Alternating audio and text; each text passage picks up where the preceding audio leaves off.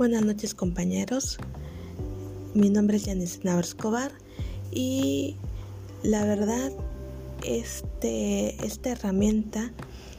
del uso del postcat para poderla incorporar en lo que es nuestra práctica docente se me hace una herramienta bastante novedosa, bastante fácil y yo considero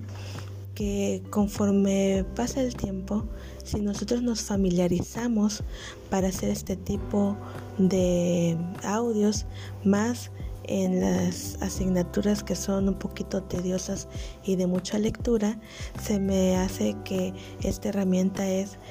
excelente y bastante útil para que el alumno no caiga en ese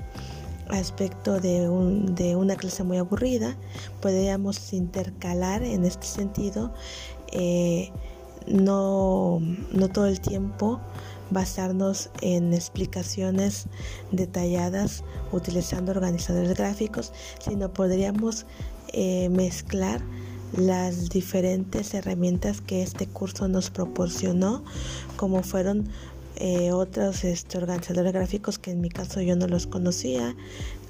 y así también pues recursos sonoros, infografías, que son también herramientas bastante eh, buenas para que el alumno de una u otra forma en primera instancia logre comprender y se familiarice para que posteriormente nosotros podamos incluir como una de las actividades de aprendizaje el que ellos realicen un podcast. Recordemos que hoy en día eh, casi en un 80-90% de nuestros alumnos pues cuenta con un celular y también eh, estas aplicaciones como es el speaker y el anchor son dos aplicaciones bastante fáciles para poder eh, realizar esta pues alguna actividad de podcast entonces en conclusión